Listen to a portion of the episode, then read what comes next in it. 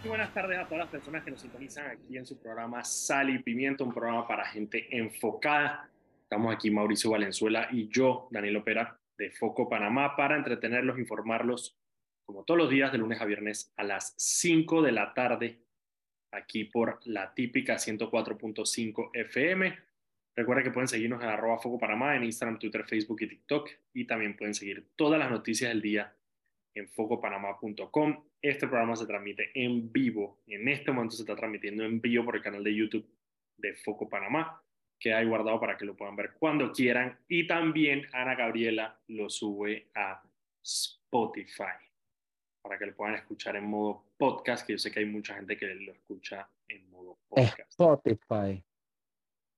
En Spotify. Ey, hablando, ¿sabes? Hablando de Spotify, déjame escribirle a Ana porque ella está haciendo una nota bien interesante sobre el podcast este de Lost in Panama, que ha dado mucho de Mm. qué hablar, porque es un podcast eh, que hizo esta productora que se llama Cas Media sobre la desaparición de las dos muchachas eh, holandesas en Bocas del Toro.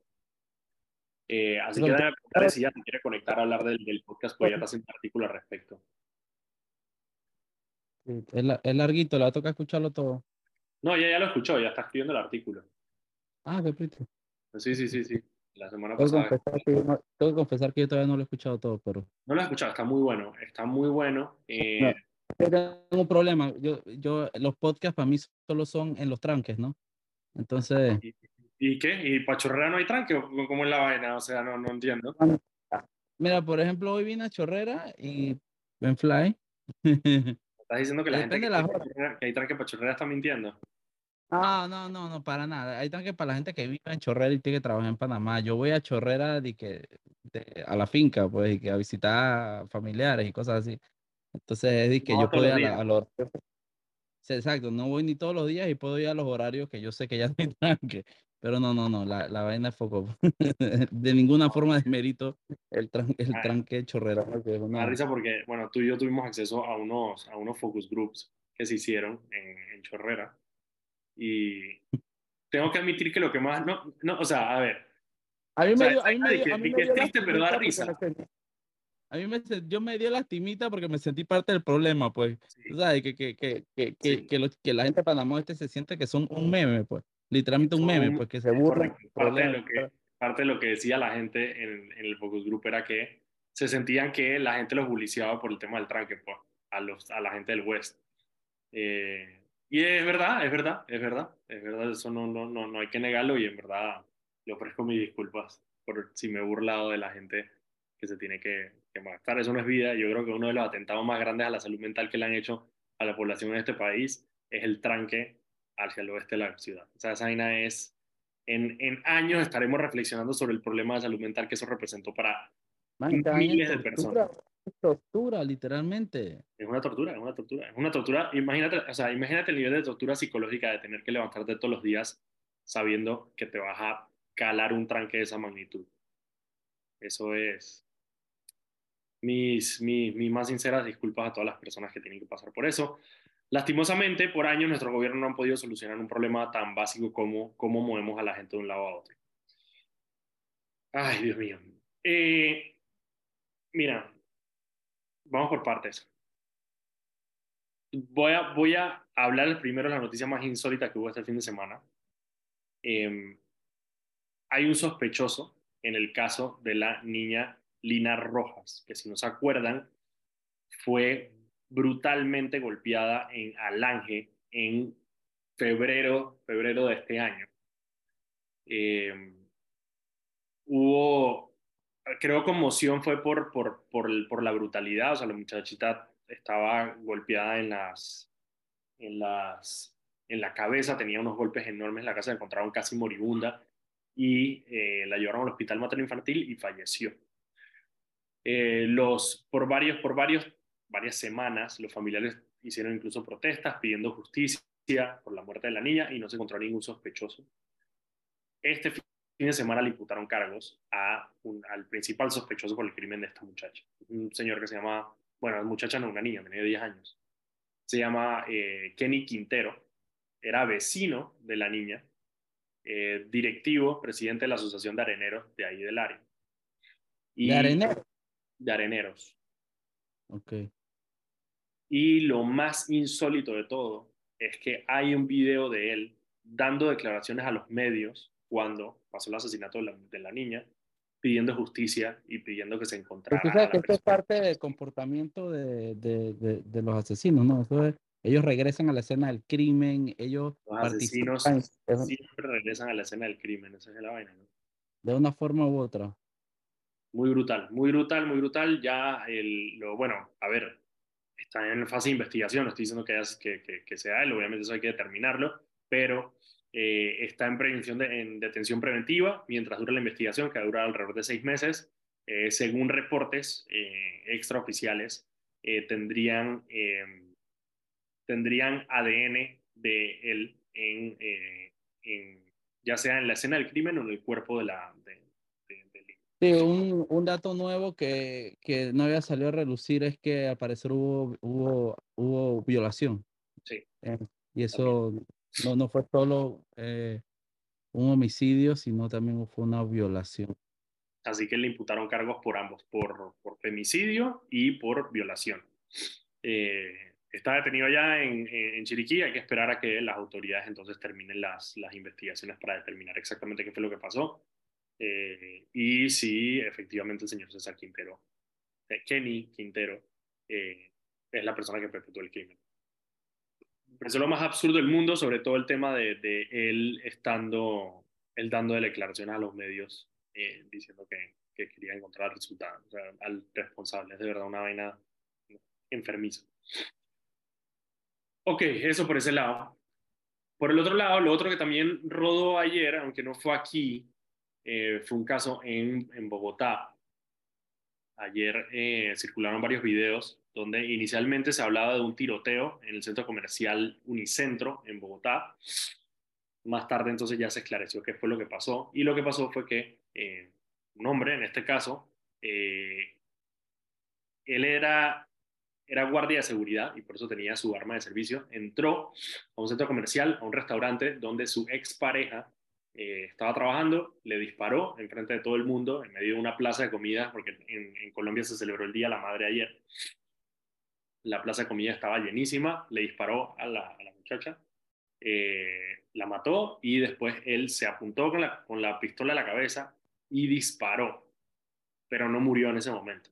Quedó vivo, eh, se lo llevaron al hospital y entonces después eh, falleció.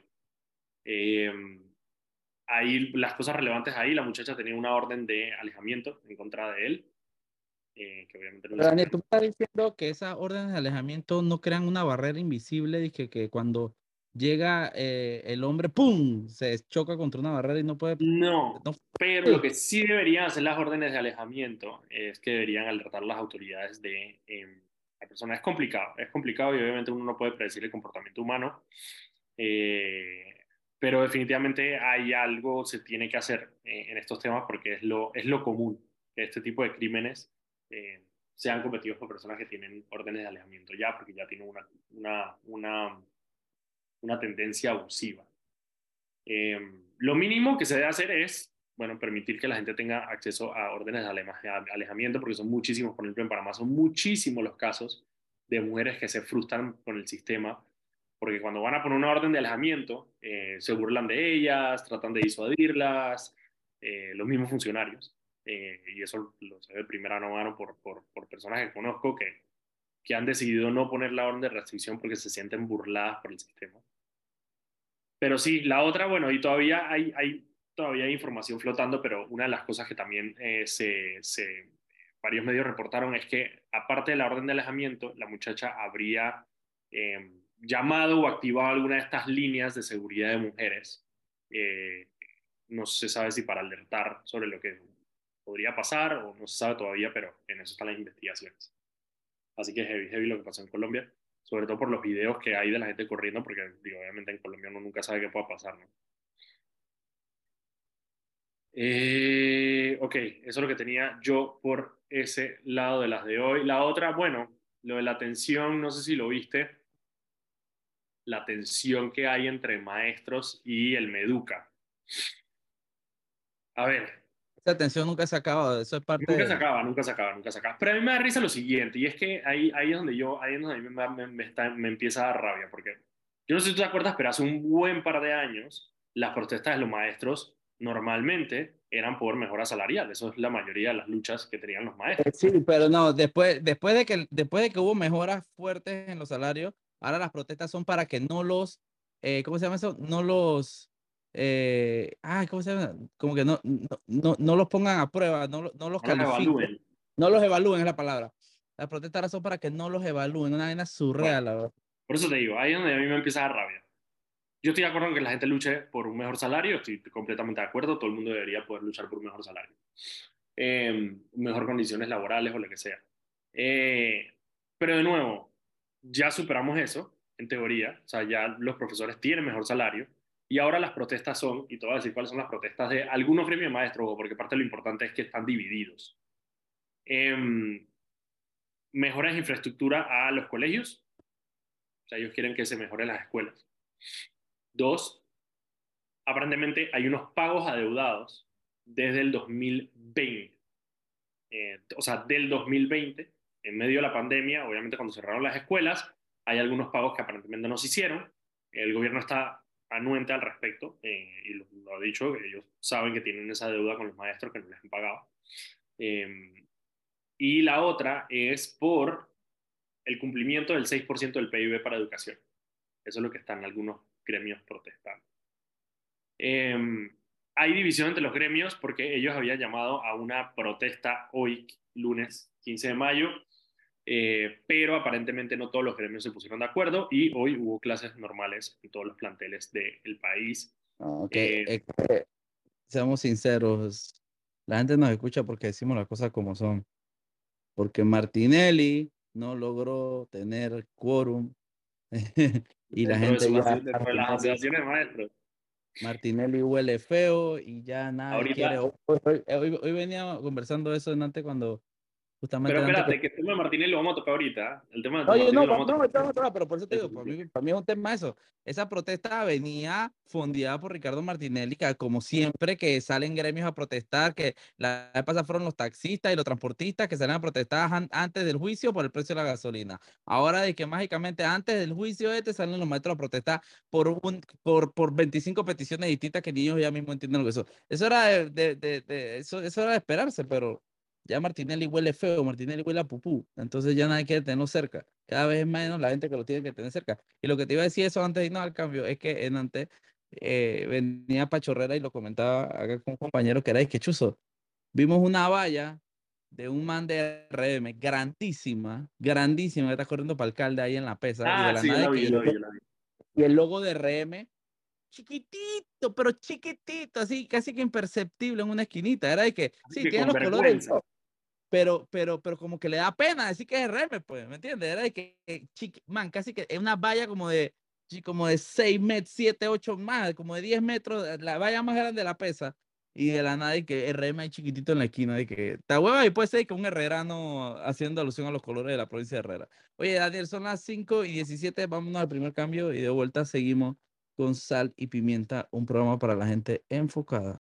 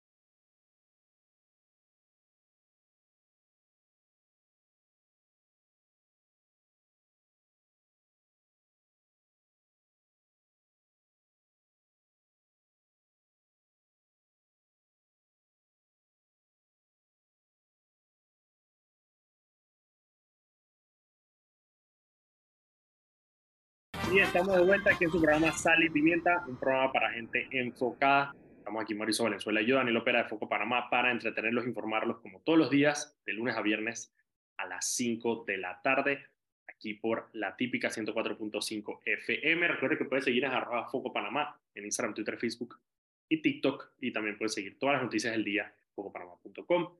Este programa se transmite en vivo por el canal de YouTube de Foco Panamá, que hay guardado para que lo puedan ver cuando quieran. Mauricio, ¿tú sabes lo que me gusta del sistema penal acusatorio? ¿Te acuerdas ayer? Nada. Circuló un video, ayer circuló un video de un man que le sacó la madre a un policía de tránsito en Darien. Y chuchi, le dejé la cara. ¿o? Le dejó la cara nada. Ya lo condenaron hoy. Ah, qué bien, muy bien. Rapidito. Como debería funcionar la justicia. Expedita. Expedita, Mauricio, de un solo guamazo. Ya, de una vez, vaya, listo, se declara culpable. Sí, listo, ya, condenado, se acabó. Problema solucionado. Siguiente. Ah, ojalá funcionara así con otras cosas. Hablando de justicia que funciona por unas cosas y no para la otra. Ricardo Martinelli. No sé si quieres tú tener el honor de, de- de- de contarnos qué fue lo que pasó en, en- en este fin de semana con Ricardo Martinelli. bueno, han pasado muchas cosas con Ricardo Martínez, incluso una, una que acaba de pasar hace poquito relacionada a nosotros incluso. Pero bueno, eh, Ricardo Martinelli obviamente ya como sabe que la otra semana eh, va, entra en juicio New Business, eh, man en sus medidas desesperadas, pero porque, ¿sabes qué? A- que me da hasta gusto que estén pasando estas cosas, porque es desespero puro y duro, pues. Tú, tú notas cuando una persona está, es un animal acorralado, pues. El man se fue a Osana, a Osana, allá donde el pastor Edwin Álvarez, a que le hicieran un rezo colectivo por su salud, man. Es de que ni siquiera yo, yo lo hubiera entendido que un rezo colectivo para decir le sacan el demonio de la corrupción de adentro, una vez así, y que tú sabes que sácale y vuelve lo mejor persona, que no sea un maleante, lo que tú quieras, que, que sacanle el, el, el, el espíritu lavador de dinero de encima, una vez así, lo que tú me... Eh, ey, pero no, hace un rezo por, dije, porque pa, pa, por su salud, por sus supuestas enfermedades que tiene. Que man, qué clase de paja, compa, qué clase de paja. El más, ver. ey, pero nada, que deprimente. Y escuché a Edwin Álvarez, un, el, el pastor millonario, como le ponemos, un man que anda en helicóptero por ahí, que tiene un pocotón de casos de tierra, de toda vaina. Dice que pedido porque, porque Dios tome las manos de las, de las enfermeras y de los médicos. Cállese la boca, usted, chuchi, me cabrá que utilicen la religión para estar apadrinando maleanterías y todo, chuchi. Man, qué cabrón, qué cabrón. Pero bueno, eso, por, por un lado, focó eso, pero por otro lado, es súper bueno ver que el man está mega desesperado, me- al punto que se fue allá y daba risa, porque hay, hay video del man de que durante todo el culto, toda la oración y la vaina, y el man así como que aburrido, pues como que no sabía qué hacer. El man estaba, pero así de ponerse a jugar. De milagro, de milagro no se quemó la iglesia, vos. Man, una verdadera porquería, una verdadera porquería. No, no, lo que pasa es que Martinelli, Martinelli, se va, Ma- Martinelli se va a operar la columna el día del juicio o antes del juicio. Eso, eso ya está. Él se va a operar la columna, se va, va a ir a lo, lo mismo que hizo la vez pasada. Lo mismo que hizo la vez pasada. Él prefiere ir y hacerse una operación de columna, de una cirugía a columna abierta antes de enfrentar la justicia. Que ni no siquiera se hace, se hace nada real. Pues tiene a la- al doctor este que deberían haberle quitado la idoneidad hace rato a Kraft, a Kraftio, ese a Kraftio, que, que, que Chuzo va, le pasa un bisturí, se lo vuelve a cerrar y sale y le da una incapacidad al man. Man, es que ya basta el sistema judicial, man. Aquí debería, y yo espero que la jueza Valoisa se ponga los pantalones que se los ha puesto en todo y mande un patrulla y un poco de unidades a que arrastren ese tipo al juzgado, porque ya de verdad ya basta, man. que- ¿A cuánto más se va a burlar ese cobarde de este país, man? A seguir haciendo hasta que lo detengan, hasta que alguien le pare el happy. Mientras no, de nuevo, tú tienes que se va a ir a hacer que una ser bien basura, tienes que ser bien basura y bien cobarde en esta vida para darte la de ronconcito, de machito con todo el mundo, haber pinchado a todo el, haber interceptado llamadas, haber lavado dinero, haber dicho, quitado negocios a gente, haber, a- haber mandado a seguir amantes, haber hecho todo lo que tú has hecho, haber hecho que tus hijos terminen, pero todo lo que tú has hecho, y a la hora de enfrentar a la justicia, que, ay, me duele la espalda, man, chap, mismo refrén. Qué porquería, weón. Qué porquería. ¿no? Y, y, y, y- el man es una basura, pero dice mucho de los pendejos que lo siguen que, que ese sea su líder. Pues este es tu líder. Esa porquería es tu líder. la, la cobardía hecha persona es tu líder, eso dice mucho. Eso dice mucho. De Martinelli no se espera nada, el man es una porquería de ser humano, punto. Lo sabemos, lo sabemos desde el día uno, lo sabemos desde el día que empezó a pinchar, lo sabemos desde el día que el man empezaba a insultar a las mujeres en redes sociales, sabemos que es un misógino, sabemos que eh, es lo peor de lo peor. Pero con todo eso, para ti es tu líder, Frank, tú, tú estás mal. Por ahí dice un refrán que primero sacaban los lazos que los marranos. Martinelli no le importa lo que tenga que hacer, le importa lo que, lo que pueda vender. Y ahora mismo hay un poco ton de gente que le compra la idea de que el man es el más, el más, el más, a pesar de que haga todas estas vainas, porque a la gente no le importa sino lo que le vendan. Y él a la gente le vende eso. No importa si es verdad o es mentira. Se lo vende y la gente se lo compra. Eh, Así que mientras haya gente incrédula que siga eh, y que crea ciegamente, a pesar de que los hechos estén en su contra, él va a seguir haciendo lo que le dé la gana hasta que le paren el happy. Y estoy de acuerdo contigo, yo creo que el órgano judicial tiene que hacer un ejemplo eh, de que no se puede jugar con la justicia de esta manera. Y que una persona que intenta evadir la justicia tan descaradamente como lo está haciendo Ricardo Martinelli, porque el hecho de que se vaya a de nuevo, se va a operar la columna el día de o el día antes del juicio, el man va a salir con una incapacidad porque se opera la columna. Oye lo que te digo. Em, eh, ya, ya es cuestión del, del órgano judicial si quiere que le haga Bueno, esta ya es la fecha alterna, esta ya es la fecha alterna del juicio, así que ya hay abogados defensores nombrados para todo el mundo hay abogados defensores, lo que no me queda claro, y eso vamos a, invitar a alguien para que nos explique un poco cómo funciona el procedimiento del juicio, lo que no me queda claro es porque, eh, a pesar de que es la fecha alterna, a pesar de que hay abogados de oficio, em, no sé si él se tiene que presentar. Ese sería el, problema. El problema sería que él se tuviera que presentar y que no estuviera presente. A eso juega, a eso juega Martinelli, a eso juega Martinelli, a, confundir, a joder y a, y aplazar y aplazar y aplazar y aplazar lo más que le dé. Y mientras, de nuevo, mientras lo dejen, eh, y ellos son súper, los, abogados de él son súper fronteros, dicen nosotros vamos a usar todo lo que nos permitan para poder evitar un juicio, punto. Eso es todo lo que ellos están haciendo. Ellos están haciendo todo lo que las jueces les permitan para evitar un juicio, evitar eh, justicia y la, depende, por eso te digo, depende de la Corte Suprema si quiere que le haga la cara de pendejo. Eso depende del órgano judicial. Dependemos de ellos. Exactamente. Yo creo que, con, que la jueza Valoisa nos ha dado una buena referencia y una buena radiografía del, de cuál va a ser el tono. y esto yo...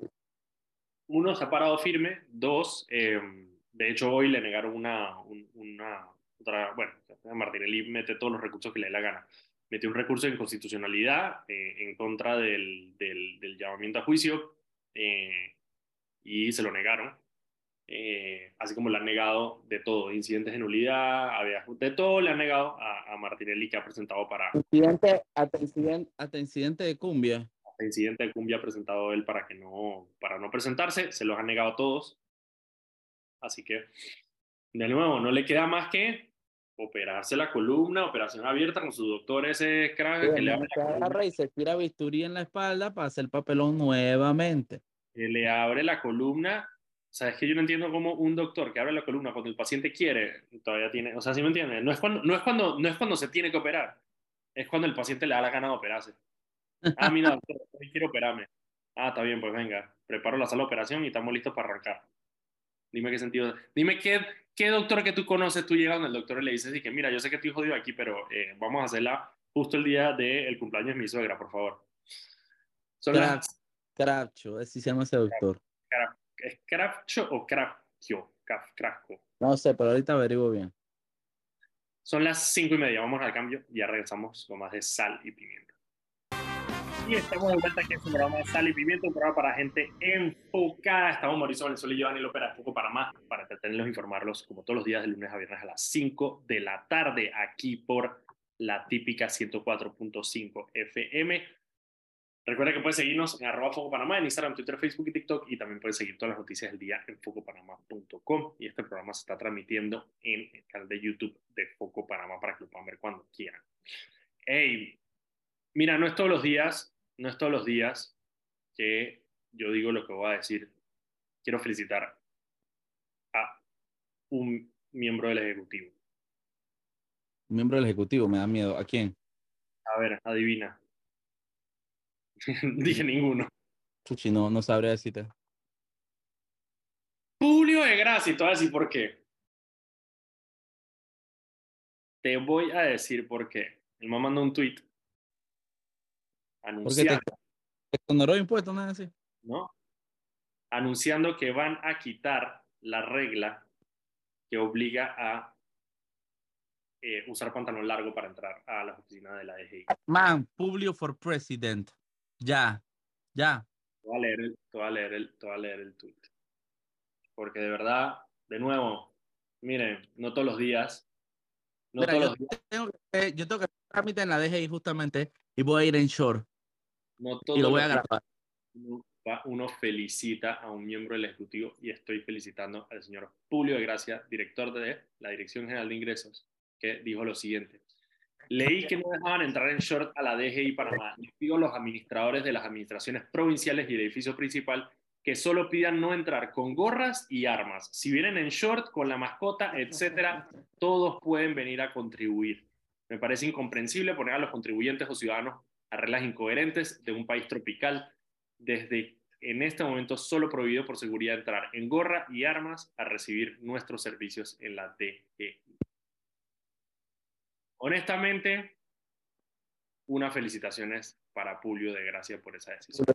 Decía, porque me cae en la punta, pero bueno, pero muy bueno. A mí también, a mí también, pero se aplaude lo que se tiene que aplaudir. Y esa es una decisión correcta que debería ser imitada por otras, por otras oficinas gubernamentales. Así que mis felicitaciones al señor Julio de Gracia. Estás en mute, estás en mute. No, no, estaba diciendo algo acá justamente, por eso lo puse en. Ah, ya. O sea, o sea, estás hablando con una persona que no son nuestros oyentes, pues en este momento. Ajá, exacto. Exactamente, exactamente. Oye, otra noticia, eh, digo, lo que yo te decía que haya tornado, hoy Martinelli estuvo lleno de revés y seguro ni él mismo sabe, pero acaban de, de pedir el archivo de una de sus tantas demandas a Foco. Qué bien, qué bien, qué bien, qué bien, qué bien. Sí, sí, sí. Así que, porque, porque las clásicas esas de la honra y la toda la vaina, ¿no? Entonces, Eddie, que ah, los, textos que musicales, ah, son muy buenos, son muy buenos.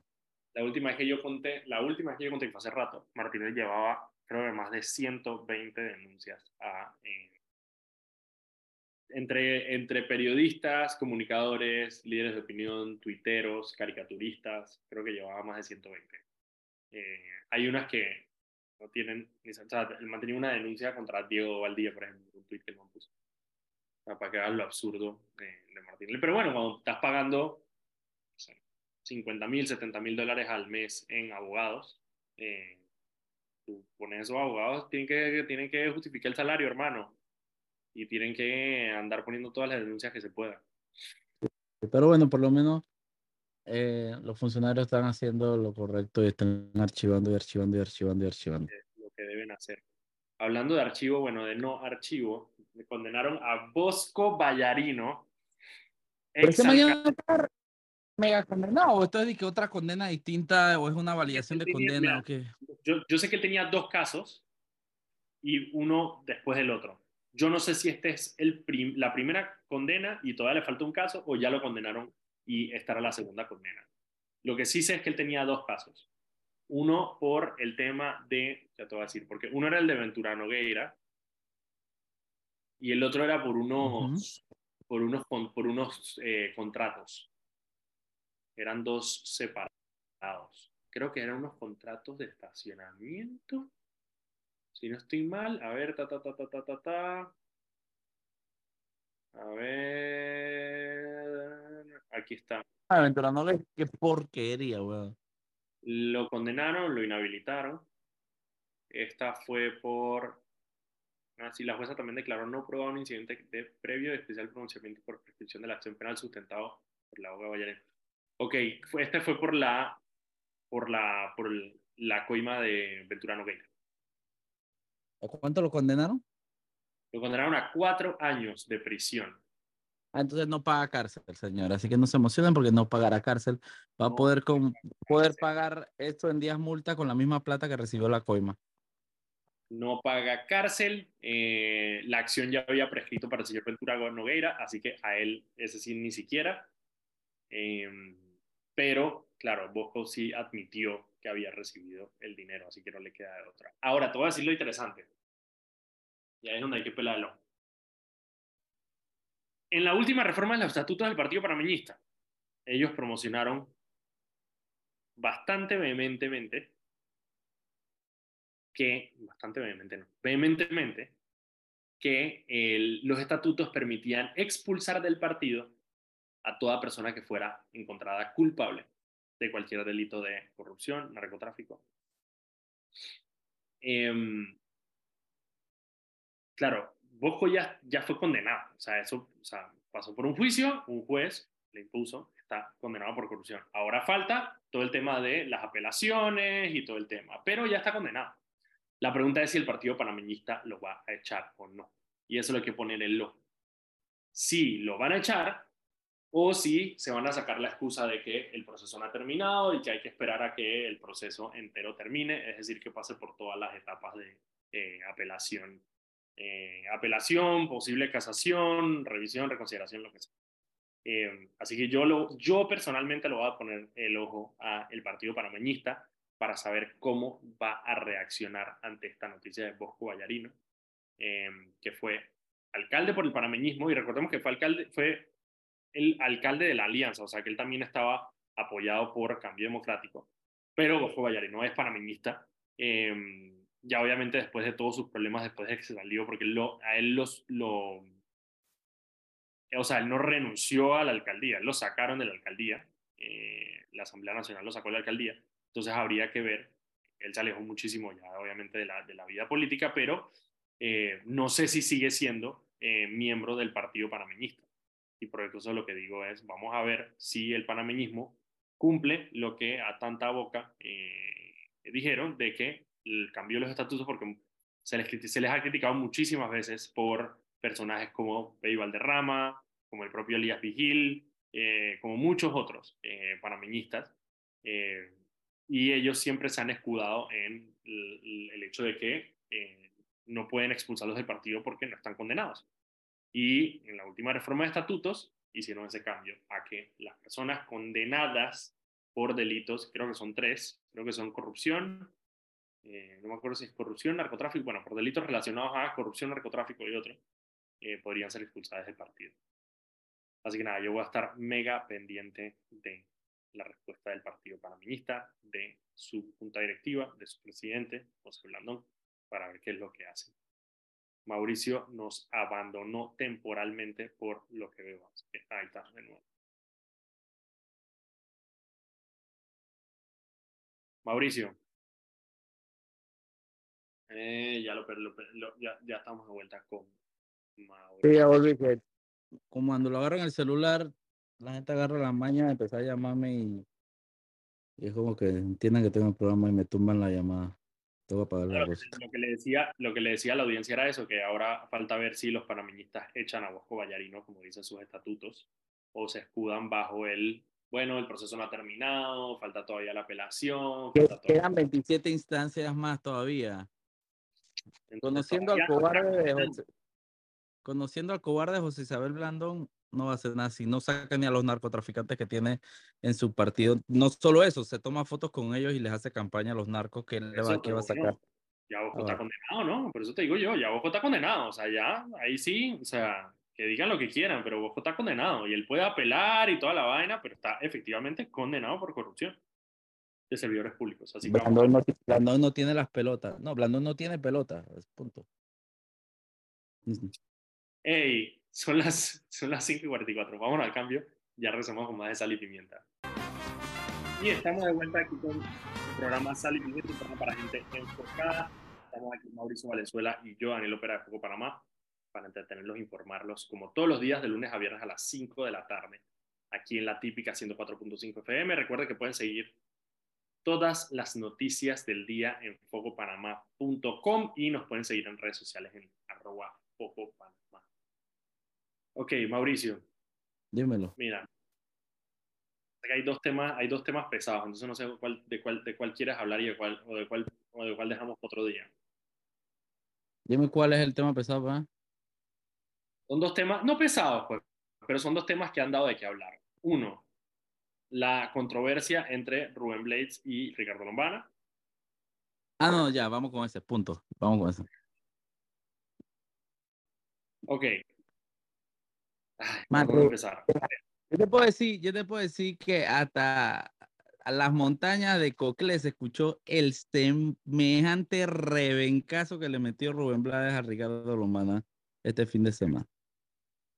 Ey, lo, le dio una parquilla y al final digo, obviamente lo que una de las cosas que más, más resonó, incluso nosotros nos hicimos eco, fue el cuestionamiento a de dónde vienen los ingresos de Ricardo Lombana.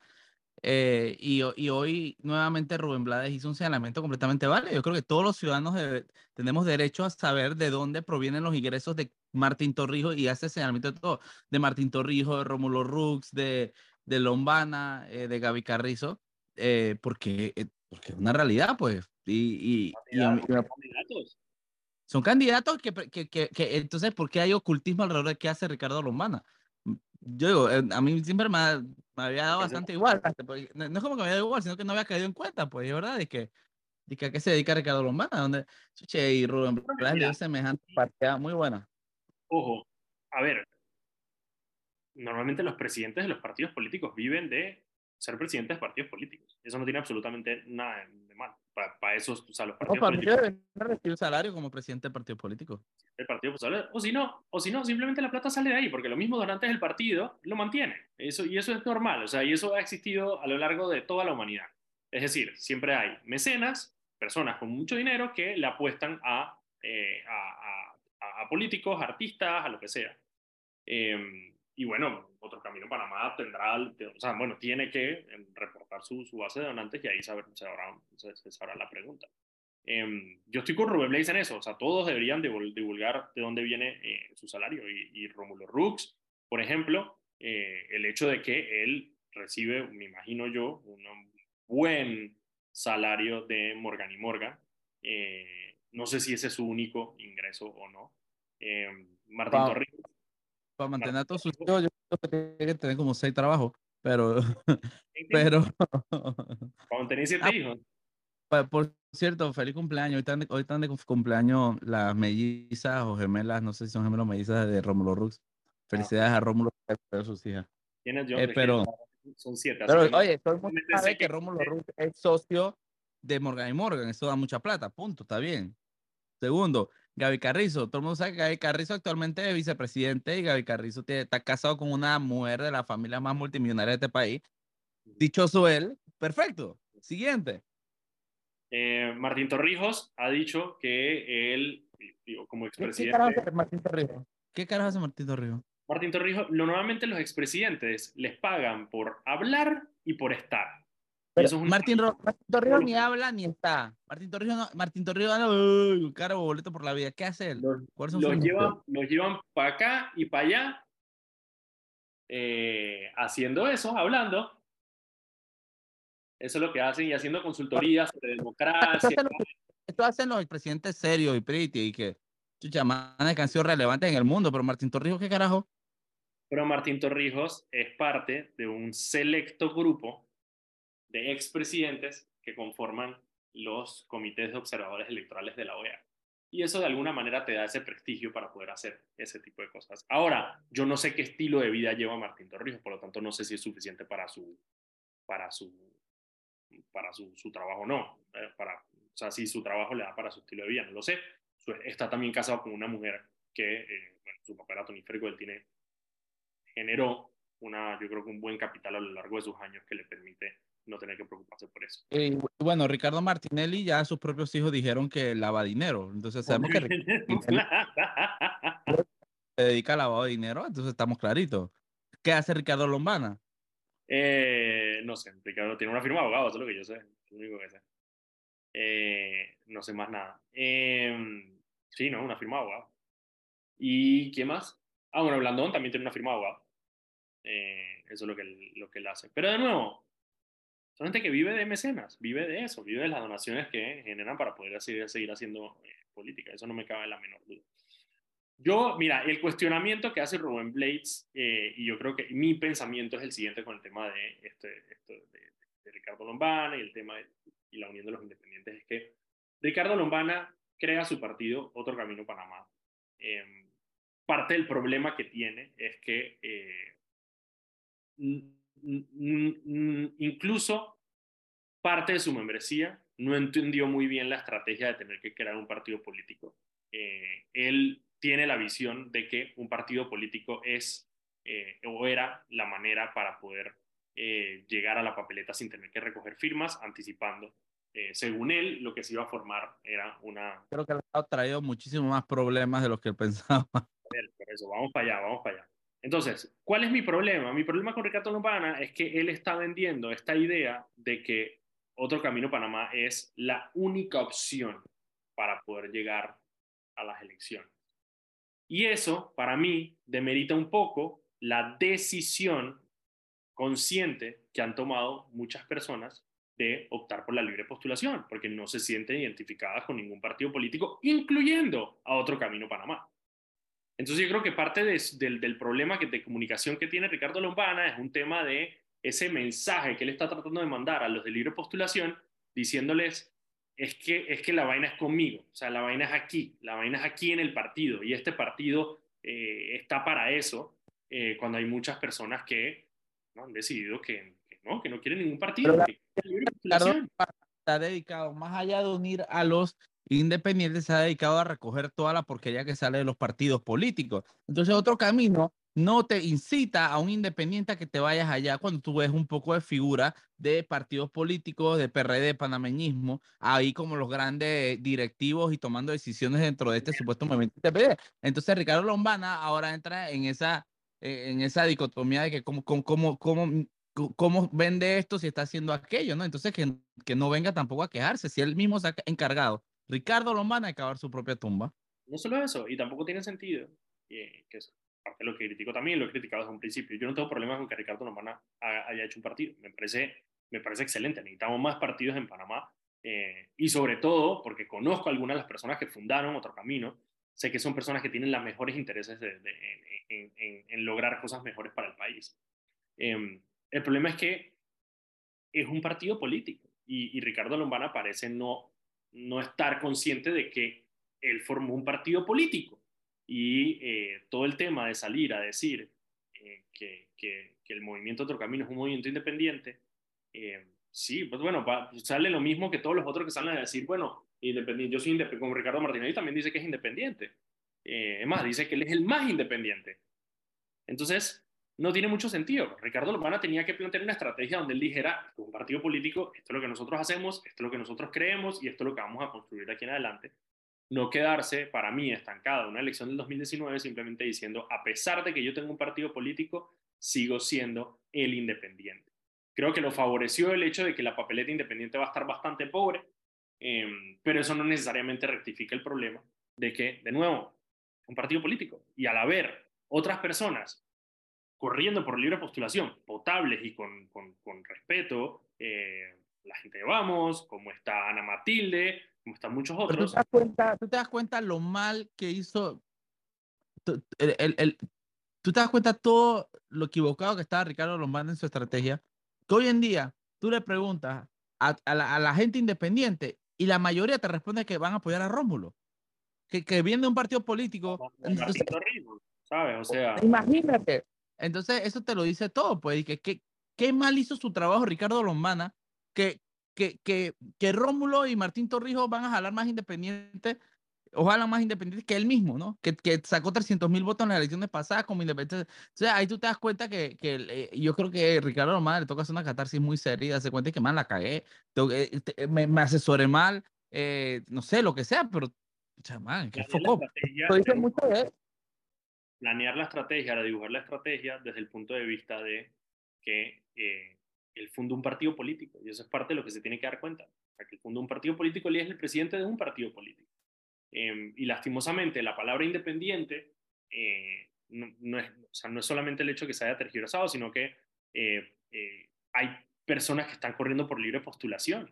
Entonces, el, el, el, el llamar de Lombana, de decir esto es un movimiento independiente, no tiene mucho fundamento cuando hay otras personas que son independientes en el ideario colectivo, que son los de libre postulación, corriendo en, en, la carrera. Entonces, parte de lo que le tocaría hacer, y esto consejo gratis, es, salir a decir que es, esto no es una alianza de independientes, esto es una alianza de otro camino con independientes eh, para, y de nuevo, sentarse a ver cuáles son los propósitos que unen a los de libre postulación con otro camino. Y para eso se necesita saber un poco en qué se basa otro camino. Yo creo que ese es el llamado que le hizo Rubén Blaze, es decir, ¿cuál es el plan? ¿Cuál es el plan de otro camino para, como dice Rubén Blaze, no me acuerdo cuáles son las palabras que él usa, pero creo que es algo así como eliminar el, sistema clientelar y corrupto. Em, pero yo creo que eso, otro camino tiene que presentar un plan y tiene que presentar una hoja de ruta para llamar a otras personas a que se sumen no a otro camino, sino a una alianza de otro camino con la gente de libre postulación.